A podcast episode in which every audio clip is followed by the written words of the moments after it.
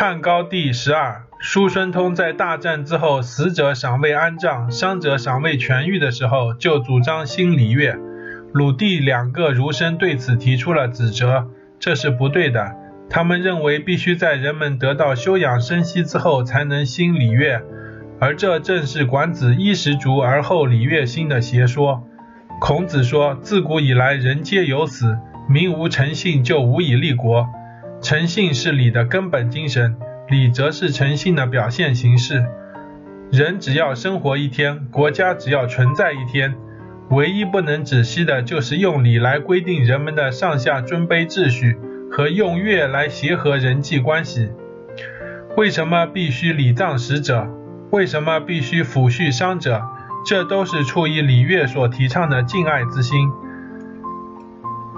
只要心存敬仰，则秩序就必然安顺；只要心存爱护，则人际关系就必然和洽。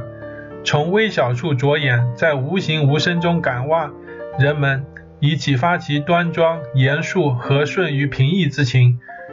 这样，百姓才能知道生不可苟且偷生，礼利不可为礼而得，相续相亲不可背弃。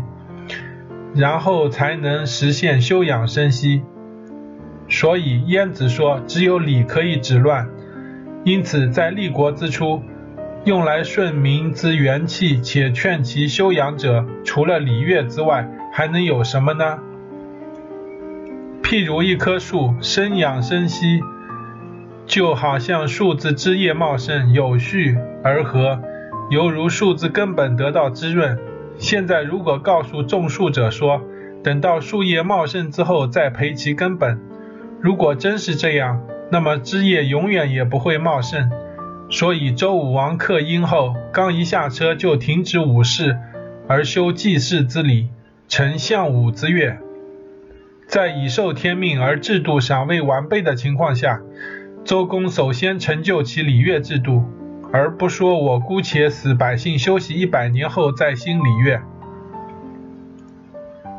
秦朝统治苛刻而严酷，汉初统治简单而疏略，两者相继而反，极易使天下之人陷于避漏背礼之中。在礼崩乐坏之后，用礼乐之大纲对人们进行教化，这有什么不可以呢？是完全应该如此的。否则，人们的良知和道德就会日趋颓靡而归于泯灭。只有像苏孙通这样是先后侍奉始祖而善于当面讨好君主的人，才不应该说新礼乐的话，而恰恰又是他提出的。如果违背礼乐的根本原则而因循苟且，那么三王盛世的局面永远不会再现。假使鲁地的两个儒生出仕汉朝。按照先王安上治民、移风易俗的理论，举其大纲以辅助刘邦开创一个新时代，这是儒者应尽的义务。如果不能被刘邦所用而退隐，也为时不晚。但他们却心以百年为期，而所任目前苟且轻率，百年之内人心不公、教化不行，甚至诈伪于生养死葬的，这就必然会导致对父不公、对孤不敬的陋习。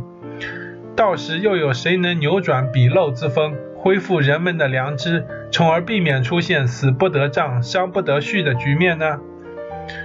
魏则继位之时，他所面临的混乱局面已达到十分严重的程度。孔子说：“礼乐不兴，刑罚不正，民众就会不知所措。”这是教人务本的话。汉初虽是刚刚平定战乱，但汉高祖刘邦远非魏则可比。为什么魏哲可兴礼乐，而刘邦就不可以呢？鲁地两生不是圣人的信徒吗？为什么他们的主张与孔子相违背呢？由此可知，两生所论的礼乐，不过是只有其名而无其实。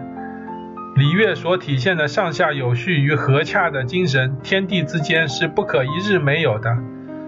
至于万物皆丰，上天降瑞，则有待于文教大盛之后才能达到。是不可一蹴而就的。这样，初创者奉礼乐之大纲，后继者就可以在此基础上继续发展，又何必等到人人通晓且物足其用之后再行礼乐呢？可见鲁子两儒生并不是不知变通，而是不知治国之本。